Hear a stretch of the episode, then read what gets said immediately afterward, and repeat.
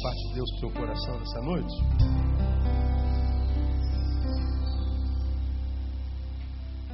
Eu vou tirar essa, essa palavra do episódio da crucificação de Jesus.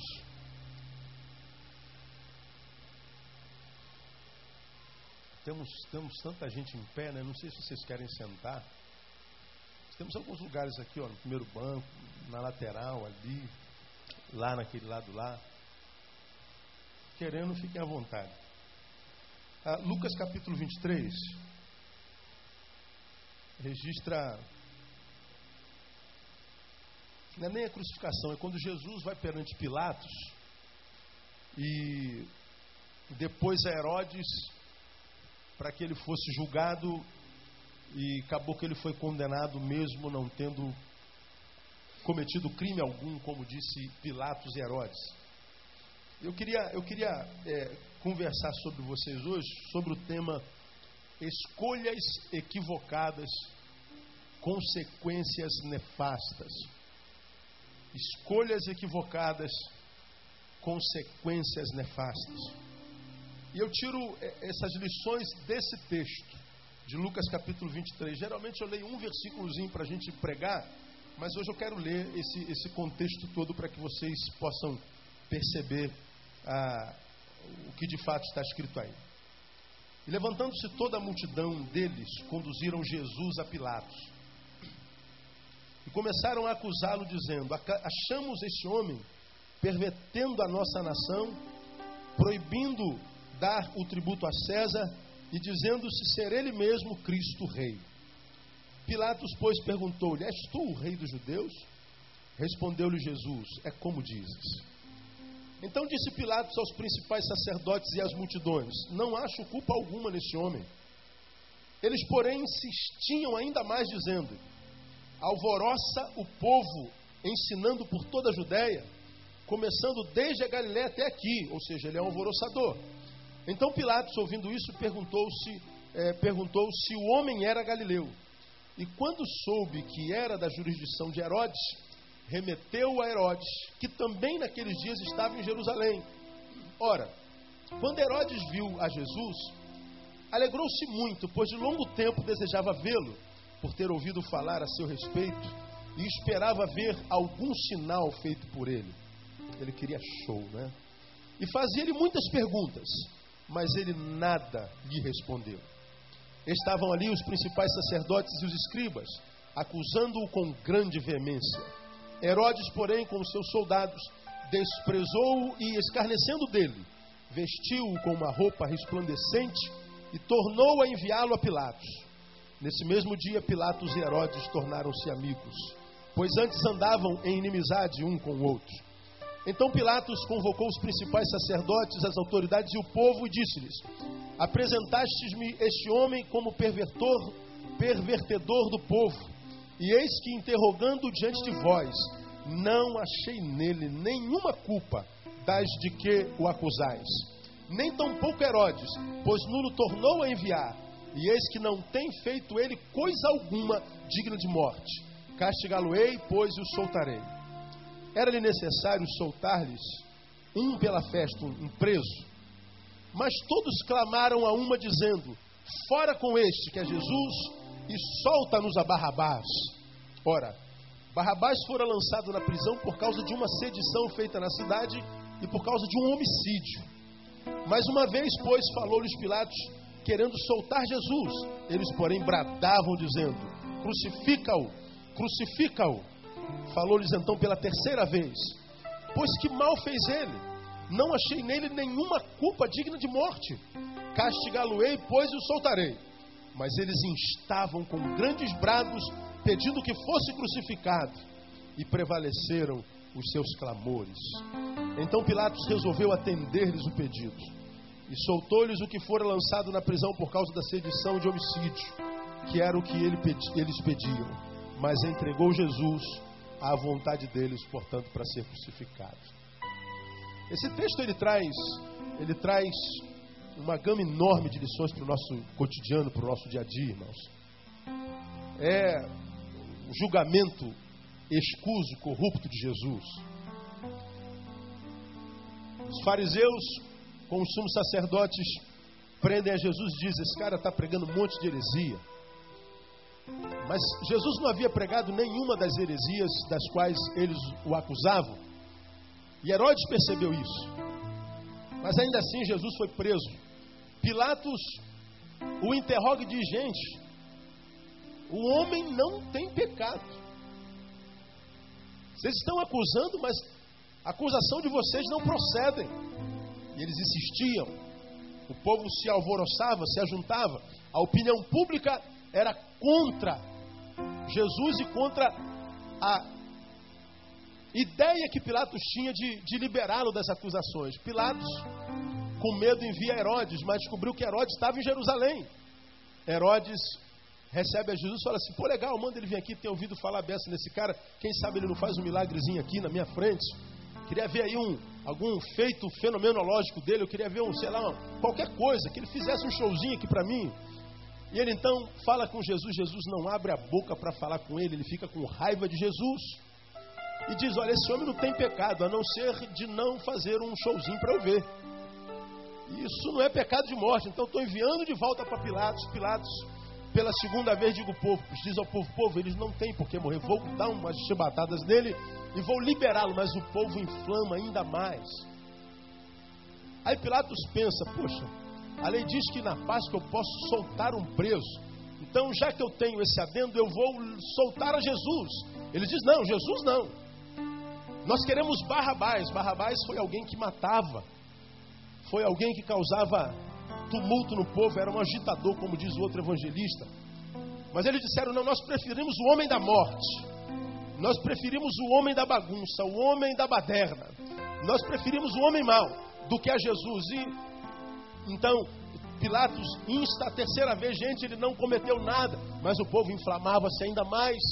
E Jesus diz que, o texto diz que Pilatos então se volta para o povo e diz: O que, que eu vou fazer desse homem então? Crucificam, crucificam, crucificam. A opinião pública venceu. E ele entrega a Jesus e Jesus foi crucificado. O restante da história você conhece. Quais as lições que a gente tira daqui para o nosso dia a dia? as escolhas que nós vemos explícitas nesse pequeno episódio. Escolhas. E algumas escolhas, ao meu ver, equivocadas. E essas escolhas equivocadas trouxeram consequências nefastas na vida dos escolhedores, dos que fizeram as escolhas. Porque, amados, nós somos o resultado das escolhas que fazemos na vida. Você é resultado de escolhas que você fez nos anos que antecederam hoje. Todos nós. Eu sou o que sou, o Neil é o que é, porque ele escolheu coisas na vida que me trouxeram até aqui. Você é o que é,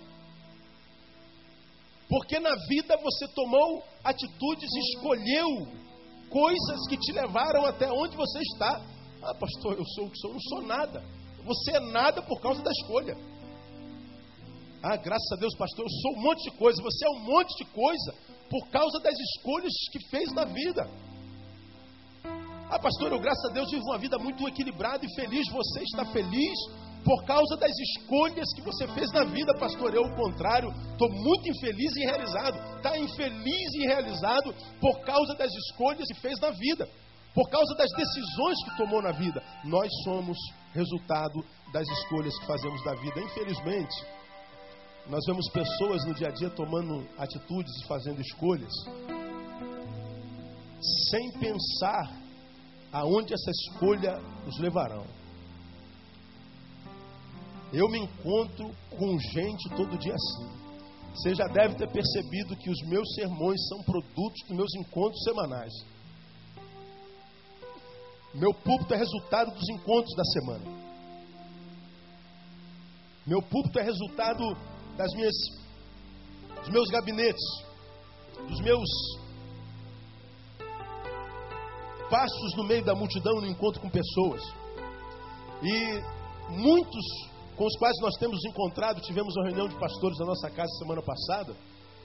E uma reunião muito legal onde a gente compartilha algumas coisas. E não há pastor que não atenda alguém que hoje esteja vivendo, esteja vivendo o tempo que está vivendo, cujo tempo não seja produto de escolhas. De escolhas. Porque nós somos resultado das coisas que fazemos. Prova disso, exemplo disso, nós encontramos em Deuteronômio capítulo 30. Deixa marcadinho aí, Lucas 23. Volta a tua Bíbliazinha lá para Deuteronômio capítulo 30 um pouquinho, para a gente ver uma coisa que está lá. Deuteronômio 30. Quero mostrar uma coisa para vocês e, e, e fazê-los entender um pouco melhor como é que nós somos produtos de nossas escolhas. Como nós somos resultado das nossas próprias escolhas. Eu sou produto das minhas escolhas.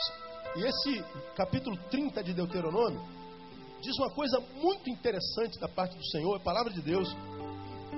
E lá em Deuteronômio 30, 19 diz assim: Veja se não está escrito assim. O céu e a terra tomo hoje por testemunhas contra ti, de que te pus diante de ti, o que? Leia comigo. A vida e a morte. que mais?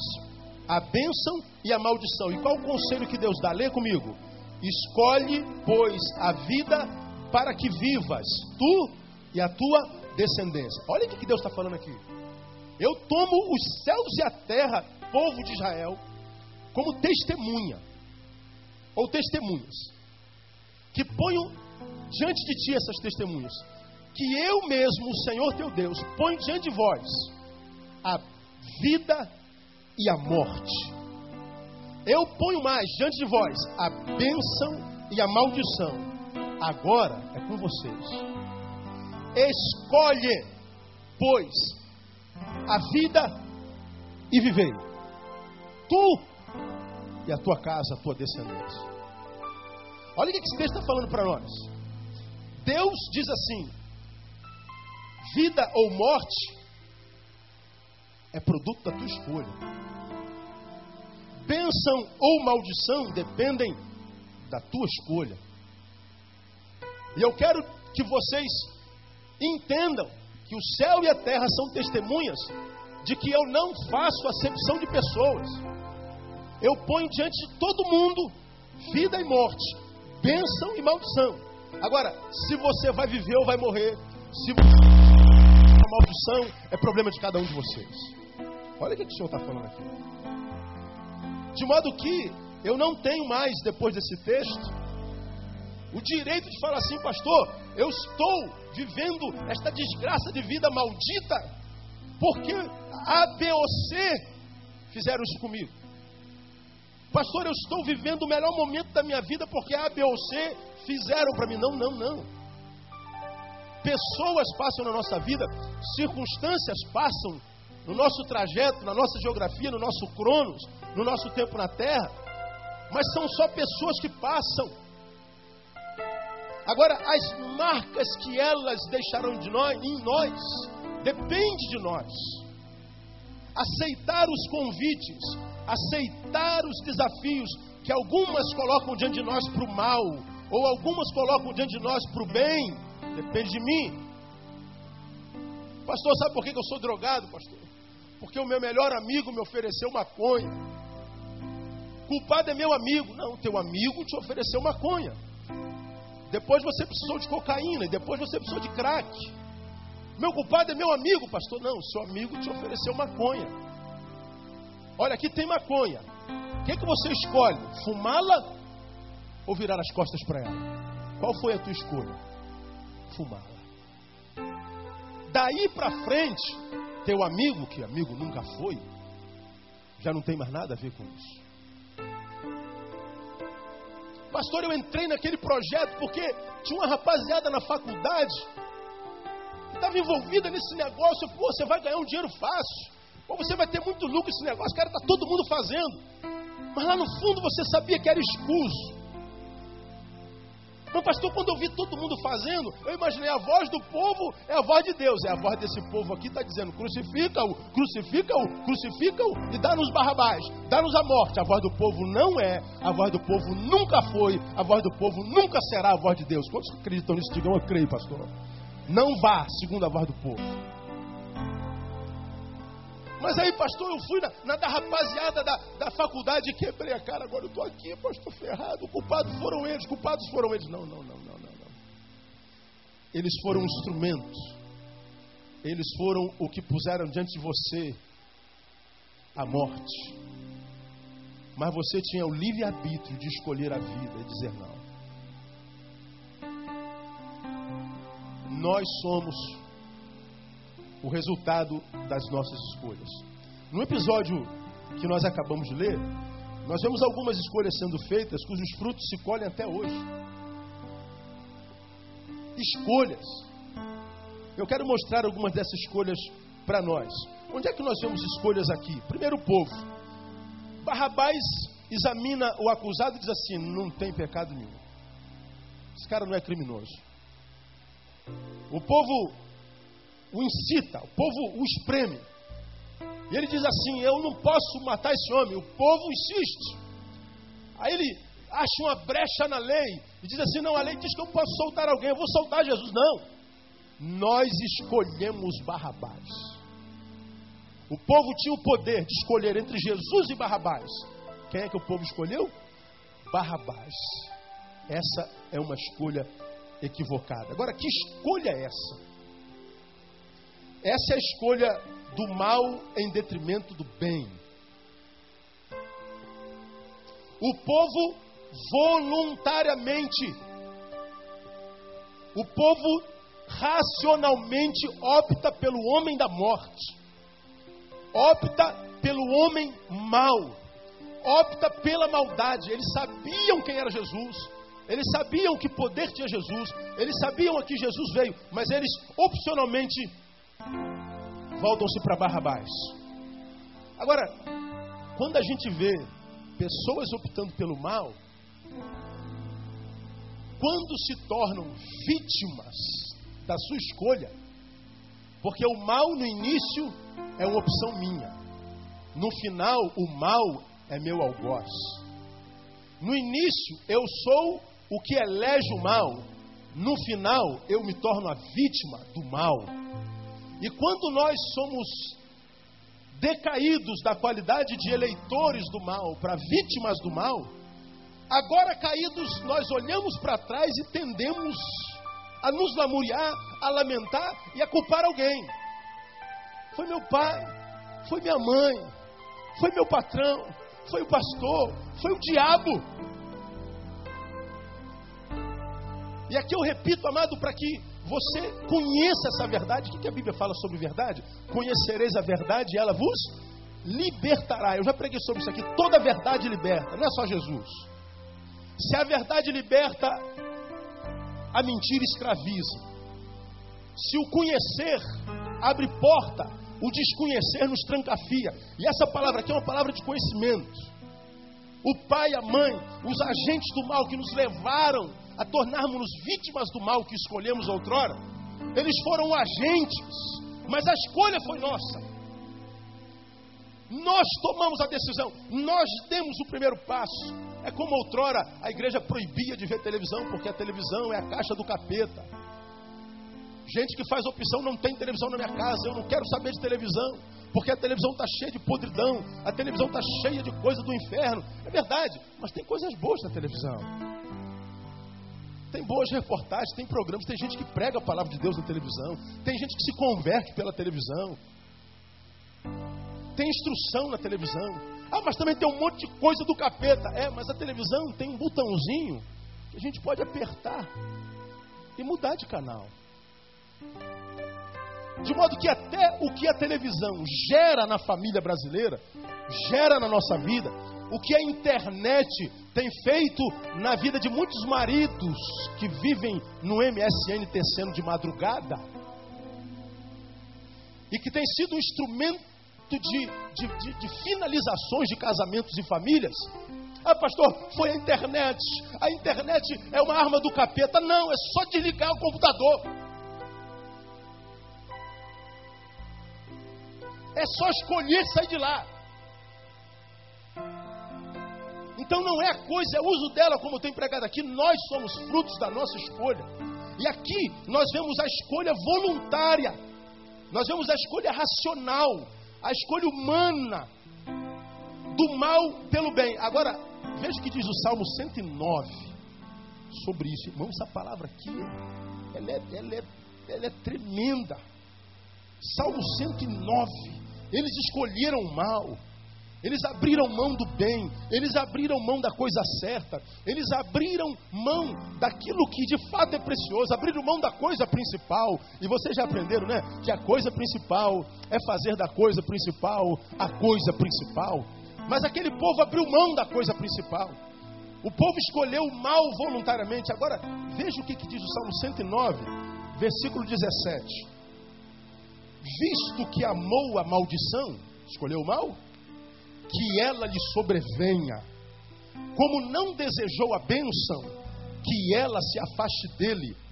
Assim como se vestiu de maldição, como de um vestido, assim penetre ela nas tuas entranhas como água e em seus ossos como azeite.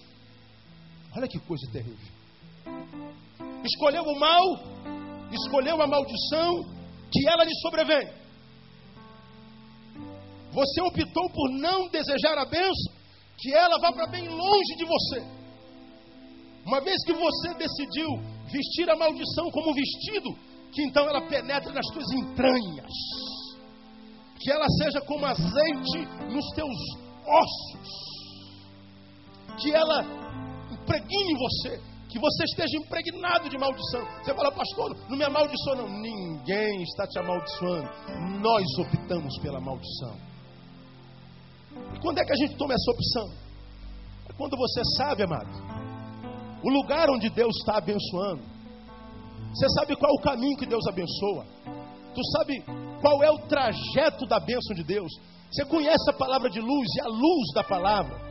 Você conhece qual é o desejo de Deus para todo homem, que nós sejamos santos, que nós vivamos em comunhão. Mas você, embora saiba disso, você se afasta disso, achando que a tua escolha será uma escolha inconsequente.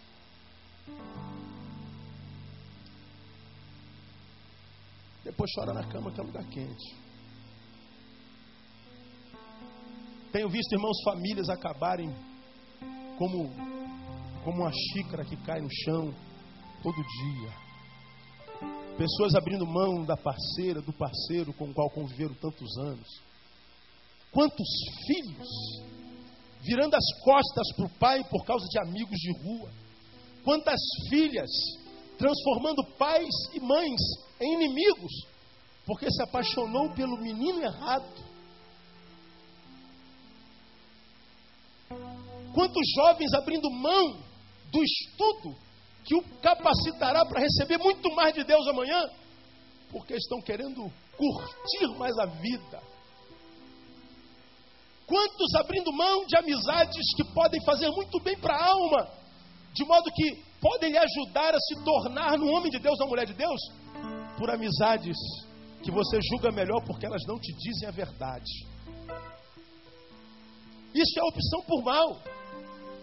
Esse povo estava entre escolher dois tipos de gente para com elas se relacionarem. Elas estavam tendo a oportunidade de revelar o que havia dentro de seus corações. Porque nós nos relacionamos com pessoas com as quais nós temos afinidades internas. E aquele povo, quando diz nós queremos Barrabás, aquele povo não está escolhendo só um homem que matou alguém. Aquele povo está revelando para Deus o que eles tinham dentro do coração. Eles tinham desejo pelo mal. Eles tinham desejo de se afastar da bênção e do abençoador. E aí o Salmo 109 se cumpre na vida deles, por bem, escolheram a maldição, que ela seja o que caminha dentro das tuas entranhas, que ela seja o tutano dos teus ossos, que elas tomem tua vida de dentro para fora, de fora para dentro, que ela seja a realidade da tua existência, que ela seja o que fique marcado na lápide do teu túmulo. Aqui jaz o maldito. Só que quando a gente fala de maldição, a gente imagina que maldição é só uma palavrinha que a gente lança sobre alguém. Desgraçado, você não vai ser nada, você não presta para nada. Ah, pai, pastor, meu pai me disse isso várias vezes. Você não vale nada. Eu vi isso essa semana. Você não presta para nada, você não significa nada. Ou então os pais comparam um filho com outro. O pai vai jogando palavras de mal, nunca deu um abraço, nunca deu um beijo, mas para abrir a boca para amaldiçoar abre. E aí a gente acha assim: essa filha, esse filho, esse menino, essa menina foi ou foram amaldiçoados pelos pais. Sim, mas essa maldição, dependendo da postura dos filhos, não pega, porque é maldição sem causa. E a Bíblia diz que maldição sem causa não encontra ninho. Essa maldição pegará se os filhos se submeterem a ela se eles permitirem que você não vale nada, seja uma verdade na vida deles. Mas se eles, pelo contrário, não, eu não valho nada, não, para o Senhor talvez, mas eu sou precioso para Deus, porque se você não sabe, irmão, esse Jesus aqui morreu exclusivamente por você. Então você não é pouca coisa, você é muita coisa no nome de Jesus. Você é muito precioso para Deus. Eu quero dizer isso para você: se seu pai acha que você não vale nada, se seu marido, sua mãe, sua esposa, seus filhos acham que você não vale nada, há alguém que acha que você vale tudo, e esse alguém é Jesus de Nazaré. Você é muito precioso para Deus. Amém, amado? Diga, irmão, está falando, você é precioso para Deus, querido. Toma posse dessa palavra. Toma posse dessa palavra. Então, essa maldição só verbal ela pode não pegar. Agora, quando nós, com nossas escolhas racionais e voluntárias, optamos pelo mal, essa maldição não tem jeito, ela pega. Como também quando optamos pela bênção, não tem jeito, a bênção pega. Porque nós somos resultados das nossas escolhas. Bom, a gente trabalha com multidão e a gente está o tempo inteiro se encontrando com gente que questiona a vida, porque a vida está como está porque passa como pelo que passa. E as respostas para o hoje sempre as encontraremos no passado. Você que busca a resposta para o teu hoje, faça um retorno à tua história, mas com honestidade. Não viaje no estado em que você está. Como é que você está por causa da dor que hoje te abate? Você está como alguém que está sendo injustiçado pela vida. Você está como quem sente pena de si mesmo. Você está como quem foi um anjo de asinha quebrada.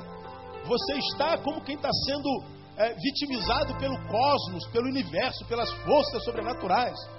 Não, quando você viajar para o passado para buscar respostas, não viaja com essa sensação de vítima, com essa síndrome de vítima que acomete quem hoje é produto do mal e não mais o escolhedor do mal.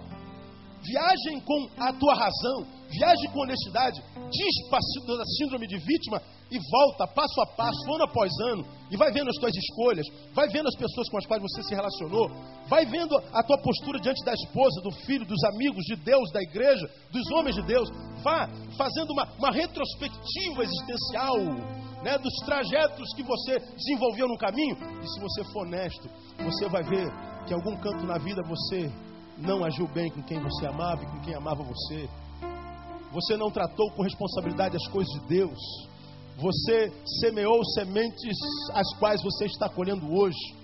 E quem sabe se você retornar e reconhecer que naquele dia, lá em 1970, você plantou uma árvore que está fazendo você comer do fruto dela até hoje, em 2007, você fala assim: Deus, eu me arrependo daquela semente. Eu quero matar aquela árvore que eu plantei no passado para que eu possa comer frutos bons. Deus é poderoso para perdoar você, porque agora você está escolhendo a bênção no nome de Jesus. Meu irmão, você está plantando no coração da tua filha, vai colher. E se está colhendo, plantou em algum lugar. Mas, pastor, não lembro de ter plantado nada. Talvez foi o fato de não ter plantado quando devia ter plantado. Porque a bênção, ou o pecado, os equívocos, eles são praticados ou por comissão ou por omissão. Pastor, eu nunca amaldiçoei minha filha. Mas já deu um abraço, um beijo. Mostrou para ela o quanto ela é importante para ti. De cada dez palavras que você fala com ela, quantas são de amor? Quantas são de, de, de reconhecimento? Quantas são de valorização pelo que ela é? Porque muitas vezes os filhos, quando não têm essa valorização, começam a fazer o que não devem. E aí nós olhamos para o que ela faz, para o que eles fazem. E quando eles fazem na rebelião, nós temos a tendência até de odiar. E aí nós somos capazes de falar o que elas fazem que nós não gostamos, mas nós não fomos capazes de falar se gostávamos quando ela simplesmente era. Então ou a gente comete o pecado, ou a gente se omite enquanto pecado. De modo que nós somos resultado das nossas escolhas, a escolha do mal, ou a escolha da maldição não se dá apenas no campo das decisões, mas se dá no campo das posturas. A Bíblia diz: busca primeiro o reino de Deus, e a gente não busca primeiro o reino de Deus. A gente quer resolver o nosso reino primeiro, pastor. Quando eu me formar, conta comigo. Olha, pastor, quando eu me casar, conta comigo, pastor. Pastor, quando eu comprar minha casa, conta comigo, pastor. Olha, Deus, quando eu, eu passar naquele concurso, conta comigo, mas agora não, porque eu estou ocupado, estou cuidando do meu reino. Enquanto eu cuido do meu reino, não dá para cuidar do teu. Olha, Deus, eu estou trabalhando, mas quando eu me aposentar, Deus, e a gente vê um monte de gente dizendo, colocando Deus para o restinho da vida, para quando resolvermos o nosso reino, então vamos cuidar do reino de Deus. Quando a gente sabe que dá para cuidar dos dois reinos, irmão. Eu posso cuidar do meu reino, cuidar do reino de Deus. E Deus está dizendo, filho, cuida do meu reino, que do teu reino cuido eu. Busca primeiro o reino de Deus e todas as outras coisas vos serão acrescentadas. Deus, eu estou estudando. Não, filho. Busca primeiro o meu reino. E depois me pede sabedoria, porque eu dou a todos os que pedem, não cobro nada. Deus, eu estou trabalhando. Depois eu cuido do teu. Não, filho, cuida do meu reino. Porque você é um amado meu. E amado meu abençoa até dormindo. Deus, eu, eu, eu não posso cuidar do teu reino porque eu, eu estou atrás de um amor. Não, filho, busca meu reino. Porque dentro do meu reino tem um monte de varão e varoas que eu mesmo tenho cuidado deles. E quando você os achar dentro do meu reino, você não vai quebrar cara. Porque Deus é amor. Mas não, nós estamos tentando resolver as nossas coisas. Deus, quando sobrar um tempo, quando eu me aposentar, ou seja, quando eu for retirado para os meus aposentos, quando eu não prestar mais para a sociedade, então a minha velhice eu te dou. Deus não é mendigo, irmão. Deus não quer resto, nosso não. Aliás, Deus não precisa, Deus não precisa nem da nossa juventude. Algum de nós optamos por viver longe dele e o reino de Deus não para. A palavra de Deus não para de ser pregada. Agora, as escolhas que nós fazemos pelo mal voluntariamente, elas trarão consequências nefastas. Deus sabe que filhos deles aqui nesta noite estão tomando decisão voluntária pelo mal e o Senhor está dizendo: volta, filho. Escolhe, pois, a bênção, escolhe, pois, a vida e viva no nome de Jesus. Uma segunda escolha que a gente vê aqui, irmão, é feita por Barrabás, por, por Pilatos. Ele tinha o poder na mão.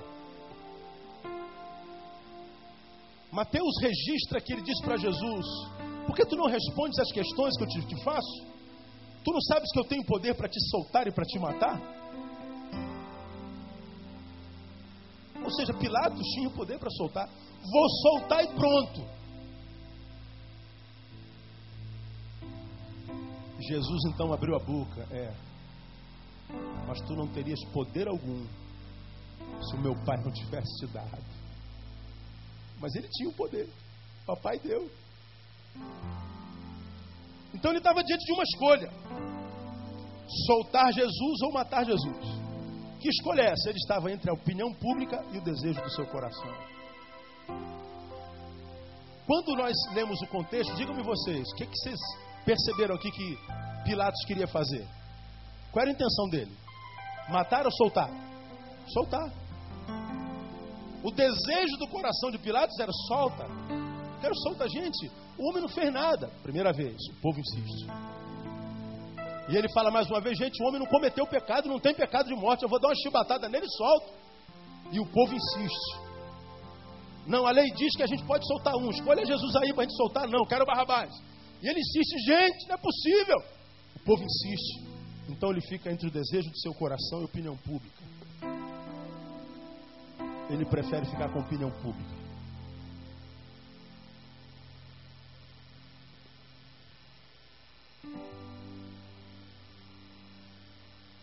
Embora ele tenha dito, acho, não acho nele crime algum. Ainda assim, o que preocupou Pilatos foi a opinião pública. E sabe o que é isso aqui? Por medo da rejeição, por medo de ver a sua imagem corroída junto à opinião pública, por ser uma vítima crônica da opinião dos outros, ele aviltou-se a si mesmo. Caramba, como isso acontece hoje, irmãos? Quantos, quantos crentes não querem ser santos ao Senhor? Eu acho que todos os crentes, todos os crentes que eu conheço lá no fundo, dizem assim: Pai, eu queria ser usado por Ti. Eu acredito que todos vocês que aqui estão têm esse, esse desejo de ser um canal da bênção de Deus, queria ter muito mais intimidade com Deus, sim ou não? Quantos aqui gostariam de ter muito mais intimidade com Deus do que já tem, sinceramente? Todos nós. Pastor, eu, eu, eu queria ser usado, eu queria, queria poder falar, eu queria ser mais santo, mas parece que a coisa não entra. Eu queria entender mais, eu queria ser um canal mais, mais poderoso da graça de Deus, eu queria vencer minha própria fraqueza, eu queria dizer não para os convites que me fazem, que eu sei que não vem de Deus, mas eu não consigo. Mas lá no fundo do teu coração, você queria ser santo ao Senhor. E queria poder vencer as suas fraquezas, aquilo que tem te amarrado, aquilo que você sabe tem te levado para longe de Deus, mas que a despeito de saber que vai te levar para longe de Deus, estão lá. É aquela nítida sensação de que eu não queria querer isso, mas eu quero. Mas lá no fundo, pastor, lá no fundo, Deus, tu sabes que a minha intenção é ser um canal, é ser um vaso. Eu queria ser como a música que nós acabamos de cantar, Vitinho. Como um farol que brilha à noite, como ponte sobre as águas, como abrigo no deserto, como flecha que acerta o alvo. Eu quero ser usado da maneira que te agrade em qualquer hora, em qualquer lugar. Eis aqui a minha vida, usa-me, Senhor. Não é isso que você deseja? Vem lá mesmo, Eu quero ser como um farol que brilha no escuro. Eu quero iluminar a vida dos outros. Pai, eu quero ser uma ponte. Ponte é o que une o que está rompido. Ponte é o que acaba com o poder do rio. Ponte é o que acaba com o poder da separação. Ponte é o que promove comunhão. Ponte é o que restaura, o que restitui. Eu quero ser um canal, eu quero ser uma ponte. Mas eu não consigo, Senhor. Pilatos queria uma coisa, mas fez outra por causa da opinião pública. Por medo da rejeição, evitou-se mesmo. Ele amputou-se. Eu não, eu não estava lá, irmão, e a Bíblia não registra. Mas ele pega uma bacia d'água, lava a mão e fala assim: eu estou livre do sangue desse justo. Até porque a mulher dele diz: Olha, não se mete na, no negócio desse cara. Eu tive um sonho com esse cara. Não, não, não se mete nesse negócio.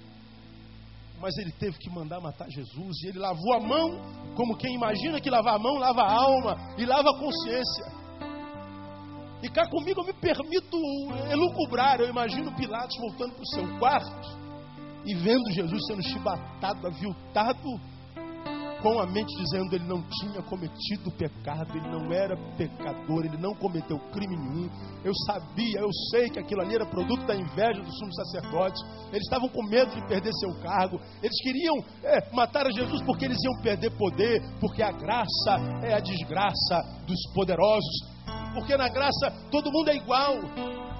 Não existem sumos sacerdotes na graça todos são iguais diante de Deus. E os sumos sacerdotes tinham medo de perder poder.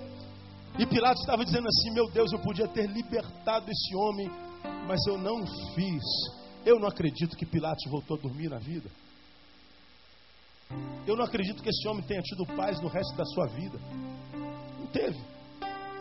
Porque ele se aviltou por causa da opinião pública. Quando ele mandou prender, matar Jesus, o povo aplaudiu. Mas o aplauso do povo frente à sua decisão foi a prova cabal da rejeição de Deus a ele. Aplaudido pelo povo, mas rejeitado por Deus, foi uma opção pela maldição. Quantos de vocês de repente não estão aqui sentados? Não são tidos pelos amigos que te têm levado para longe do mundo de Deus? Que acham você sangue bom a beça? Se é sangue bom, todo mundo se amarra em você. Mas por quê? Porque você se tornou um deles. O que não seria problema se você não deixasse de ser o que é. Mas para ser um deles e praticar o que eles praticam, viver o que eles vivem, ser dominado pelos valores e pelos princípios dele, você teve que deixar o reino. Você teve que deixar a igreja. Você teve que deixar a palavra de Deus, o Deus da palavra. Você se aviltou porque se você optasse por Jesus, optasse pela palavra, optasse pela santidade, você iria perdê-los. Você iria ficar no prejuízo relacional. E você está lá sendo aplaudido, mas Jesus chora por tua causa. Porque Jesus sabe onde você vai acabar. Mas Jesus sabe que você sabe onde você vai acabar. Mas a despeito disso, optou racionalmente por viver o que vive. Essa foi a troca da essência pela aparência. Porque eles aplaudiam a atitude covarde de Pilatos.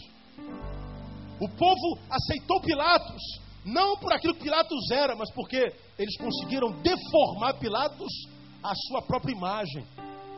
E aqui eu coloquei uma frase que me impactou: os que são aceitos só pela aparência vivem, na verdade, a pior das rejeições. Bota aí, NTP. Porque você sabe que onde você está, você está, mas você não faz parte daquele mundo. Você que está vivendo vida errada sabe quando você está lá nos seus prazeres, nas suas ausências, você sabe que ali não é lugar que Deus plantou para você. Você sabe que está longe do projeto de Deus, você sabe que não é aquilo que Deus planejou quando você nasceu. Você sabe disso. Você pode até estar sentindo um certo prazer aqui, estão batendo nas suas costas, eles estão amando você. Mas você sabe que não estão amando o que você é, estão amando o que você se tornou para estar ali. Porque você não é aquilo, você é aquilo que você é no coração de Deus. Mas você sabe que se tornar naquilo que você é no coração de Deus, talvez eles te rejeitem. Mas porque você deixa de ser o que é de fato de verdade, eles te aceitam ou não te rejeitam. E essa aceitação, na verdade, é a pior rejeição que um ser humano pode viver, porque você se submeteu à sua própria imagem, não à sua essência. Você sabe onde vai parar, é só questão de tempo. Questão de tempo.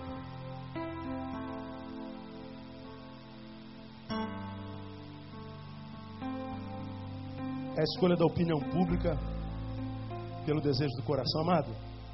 Se o teu coração deseja agradar ao Senhor, segue teu coração. Agora, se esse não for o desejo do teu coração, torne-se surdo. Porque a Bíblia diz que o coração é enganoso mais do que tudo. E não é só isso, ele é o quê? Perverso.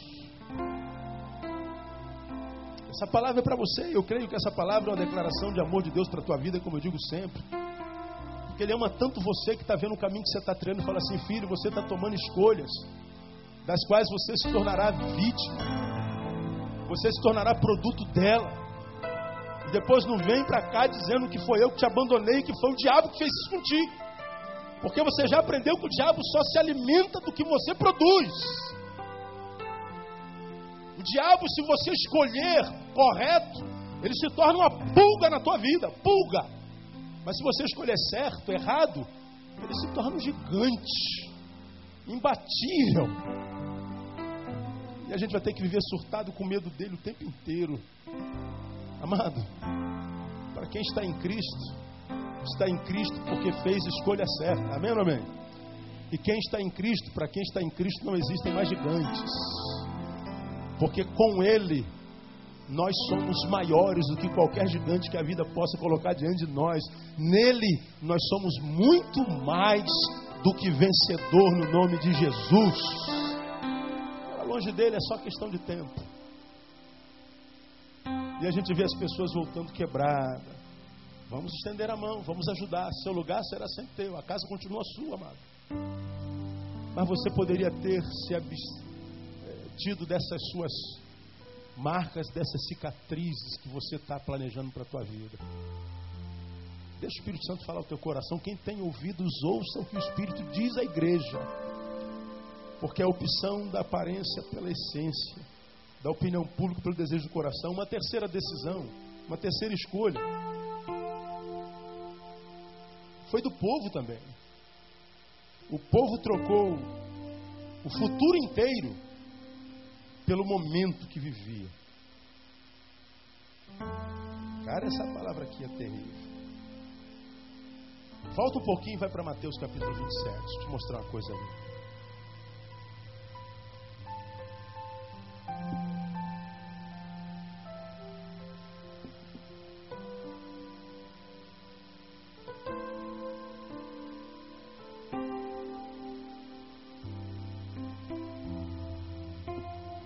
27. Aconteceu assim mesmo. versículo 21. O governador, pois, perguntou-lhes: Qual dos dois quereis que eu vos solte? Disseram: Barrabás. Tornou-lhes Pilatos: Que farei então de Jesus que se chama o Cristo? Disseram: Todos. Quantos disseram? Todos. E o que, que eles disseram?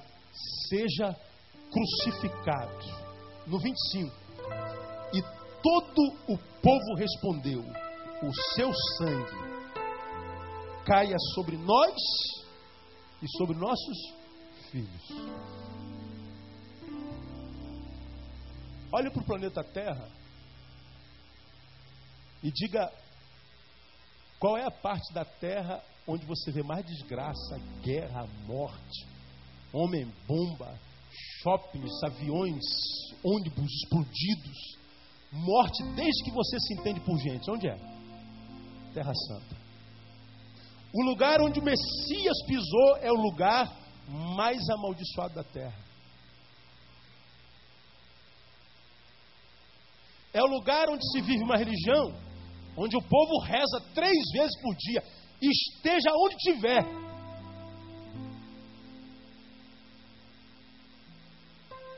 Você pode estar no, na Europa, pode estar nos Estados Unidos, pode estar em qualquer lugar das Américas. Onde houver alguém nascido lá e professando aquela religião, da 9, 12, 18, eles botam um tapetezinho, pode ser na rua, se ajoelham, voltam-se para Meca e fazem a sua reza. E muitos do Ocidente admiram, olha quanta devoção religiosa, mas quando levanta a adoração, coloca dinamite no peito, entra no ônibus e mata todo mundo. Pega a metralhadora e mata os diferentes, os que não professam a mesma religião. É uma religião do dogma, é religião da liturgia, mas é uma religião que não passa pelo amor. E a Bíblia diz que Deus é amor. Aquele povo não conhece o valor da palavra amor. Os pais preparam seus filhos para serem homens bomba e sentem orgulho nisso. Uma terra manchada por sangue. Aí alguém pergunta: Meu Deus, quando é que vai acabar isso lá? Quando é que Palestina e Israel vão se entender? Nunca! A não ser que o nunca seja o dia em que eles reconheçam que Jesus Cristo é o Messias e se arrependam dos seus pecados. Porque aquele povo teve diante de si a oportunidade de escolher Jesus, optou por rejeitá-lo. Por que, que rejeitou Jesus? Porque estava tomado por ira porque perdeu a consciência e se misturou no povo que tem inconsciência coletivo. É inconsciente coletivo. Não existe consciência na coletividade. Não existe consciência no bando. Se nós anulamos a nossa individualidade no bando, na aglomeração, se alguém citar o povo, nós vamos no meio da massa. É só você ver o que a massa faz quando está junto. E aí nós somos tomados por ira e tomamos decisões equivocadas, decisões que tomamos por ira no momento, por mágoa no momento, por amargura no momento, porque nós estávamos fora da nossa razão do momento, nós estávamos tomados por desejos no momento, e nós vamos viver coisas no momento que vão reverberar na nossa vida inteira.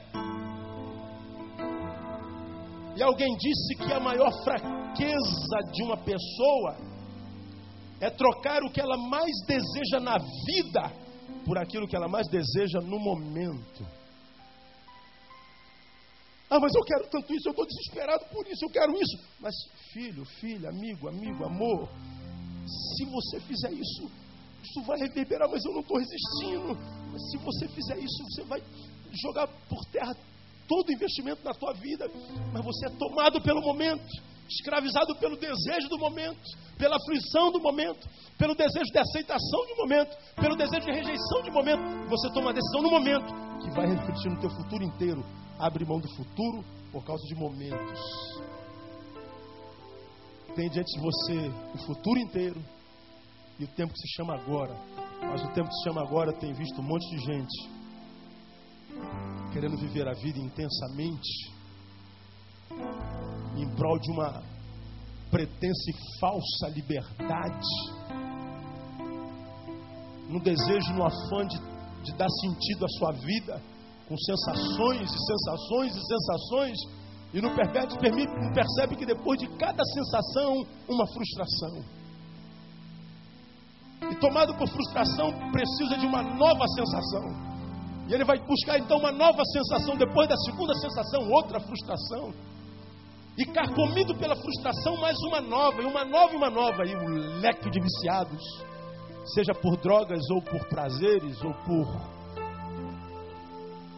sensações tem feito essa geração ser o que é, ou seja, uma geração que não é. Uma geração sensitiva, epidérmica, mas que quando está só, sofre de depressão, de angústia, de vazio, de síndromes. Todo dia nessa nação, nesse país, nessa geração aparece uma síndrome nova. Todo dia, o tempo inteiro. Por causa de escolhas. Escolhas. Nós somos resultados da nossa escolha. Eu termino minha palavra dessa noite mostrando uma outra escolha. É a escolha da rebelião em detrimento da fé. Ele troca a fé pela rebelião. Em Lucas capítulo 23, que também registra esse episódio,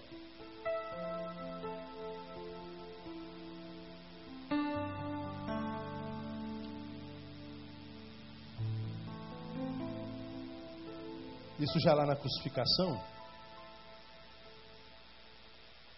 diz que Jesus então foi crucificado, ele foi crucificado entre dois ladrões. Quando Jesus estava no meio deles, ambos tiveram o privilégio de falar alguma coisa. O primeiro abriu a boca e falou o quê? Ué, tu não disseste que és o Cristo? Desce daí e salva-nos a nós também, ué. Tu é um charlatão, cara. Aí o outro também abre a boca. O que, que o outro fala? O primeiro fala com Jesus, e quando fala, nunca falou com Jesus, quando fala, fala bobagem. O outro não se acha digno nem de falar com Jesus, aí fala com um colega. Ô cara, você não respeita, não reconhece a Cristo, nem estando na mesma condição com Ele. Nós estamos aqui porque nós merecemos. Nós somos resultado das nossas escolhas. Nós estamos colhendo o que plantamos, mas esse cara não fez nada. Ele advoga a causa de Jesus e depois se dirige a Jesus: Senhor, lembra-te de mim quando entrares no teu reino. Jesus então abre a boca e fala assim: Filho, na verdade, na verdade eu te digo, hoje mesmo estarás comigo no paraíso.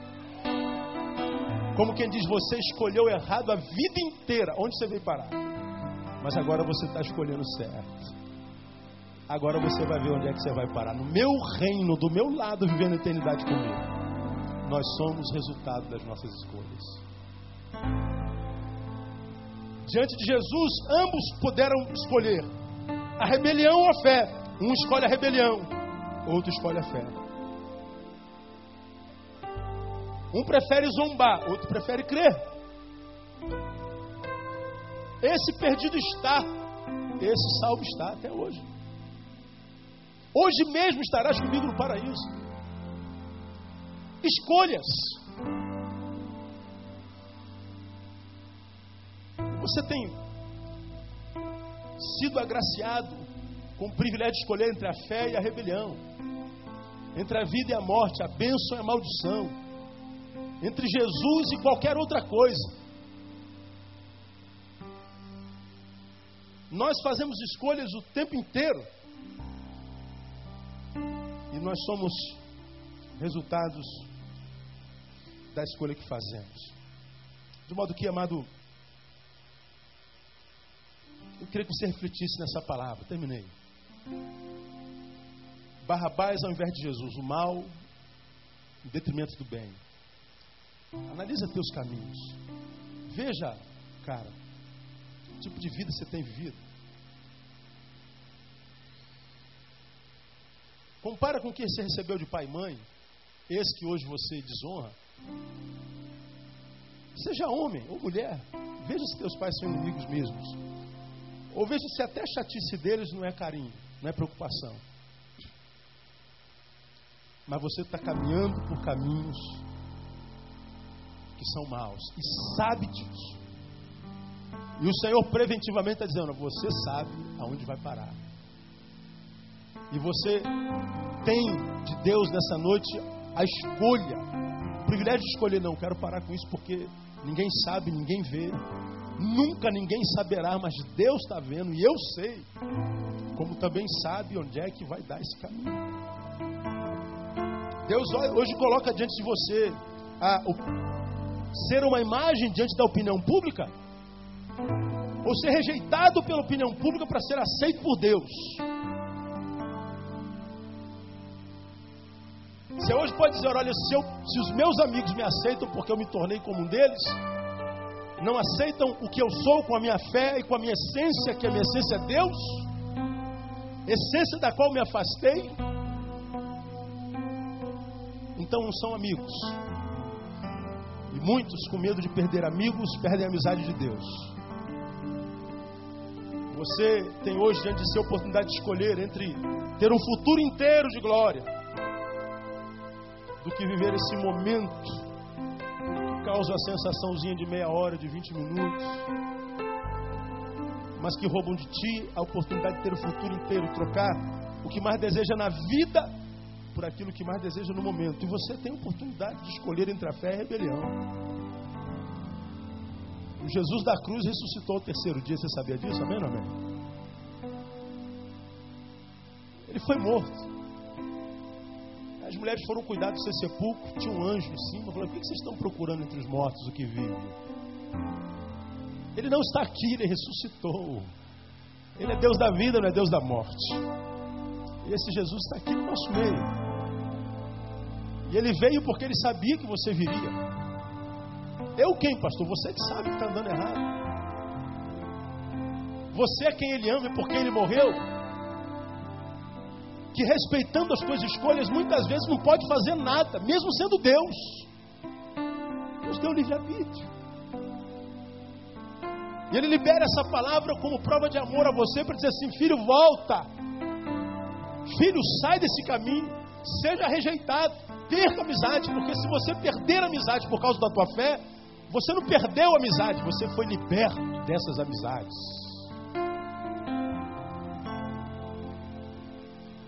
Escolha a fé, escolha a bênção, escolha a vida e viva em nome de Jesus. Amém, amados? Vamos ficar em pé? Estou voltando à essência da adoração. Como é que começa a música? quando a música esmorece. Quando a música esmorece, o resto desaparece. Perdeu a razão de cantar? Some tudo. Quando some tudo na dor, a gente se achega a Deus. Com ânsia, ansiando oferecer algo de valor. Para abençoar o teu coração, para alegrar o teu coração. Aí às vezes através da dor a gente diz assim, mais que uma canção eu te darei. Mais que uma canção eu te darei. Porque só uma canção não é o que queres de mim, é verdade. Mais profundo buscas, Senhor. Mais profundo buscas, Senhor, do que os olhos podem ver. Declare: Queres meu coração? Então diga para ele: Estou voltando à essência da adoração. Estou voltando à essência da adoração. E a essência és tu. E a essência é Aleluia. A essência és tu. Diga a ele: Ó, me perdoas Oh, me perdoa pelo que eu fiz dela. A essência. Quando a essência és tu. A essência és tu. A essência és tu, Jesus. Antes da gente cantar mais essa canção, preste atenção. Bem baixinho.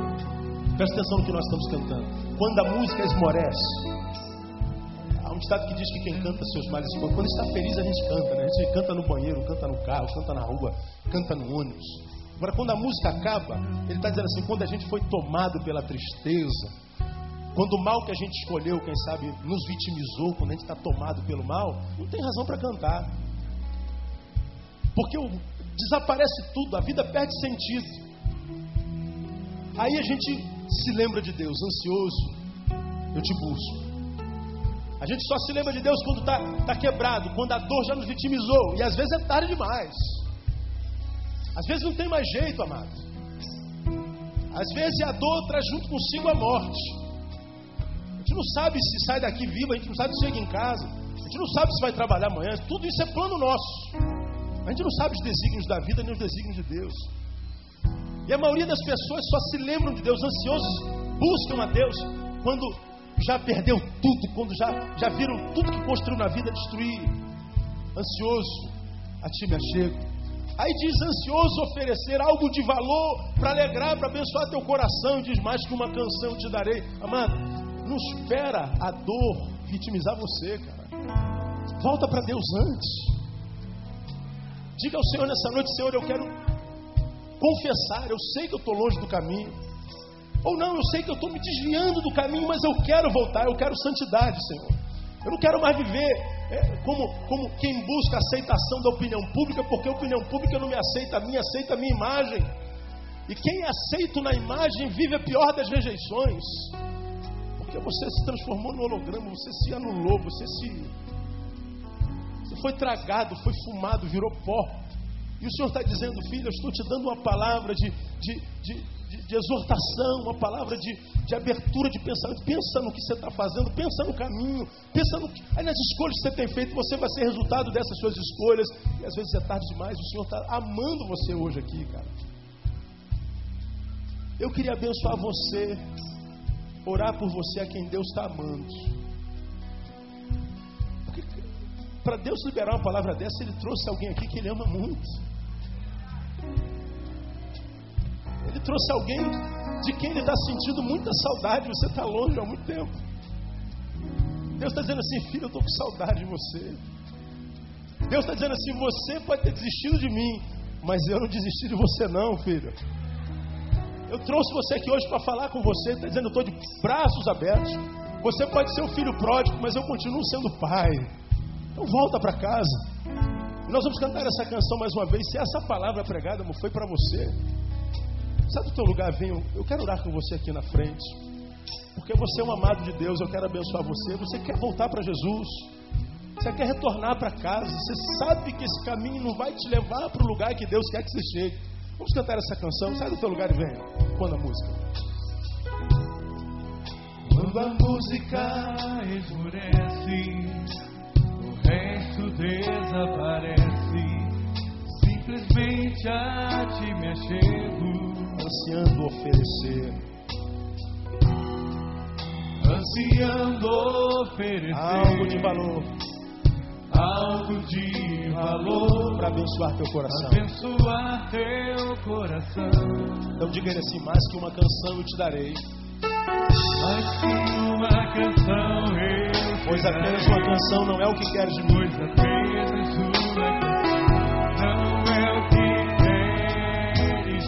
Mais profundo busca, Senhor, é verdade.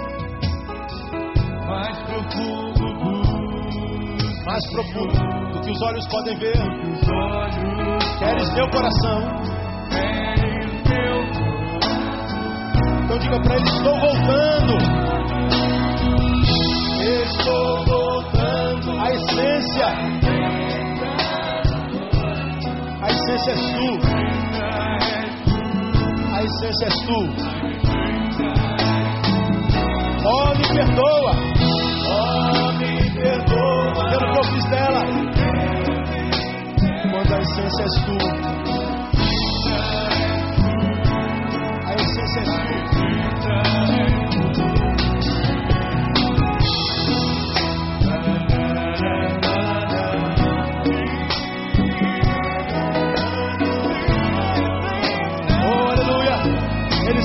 Restaurando, recebendo você de volta, amado. Ele te ama da mesma forma, do mesmo jeitinho.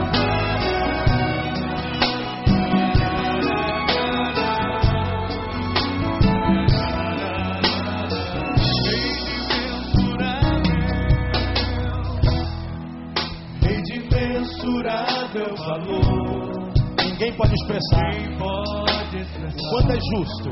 o quanto é digno Embora eu seja pobre e fraco, é o que nós somos. Embora eu seja pobre e fraco Tudo que tenho é teu. Cada fôlego meu Mais que uma canção eu te darei. Mais de uma canção eu Pois apenas uma canção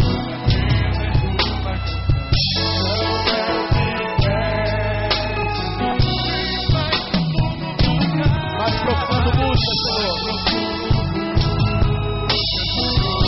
que os olhos podem ver. Queres teu coração. Estou voltando.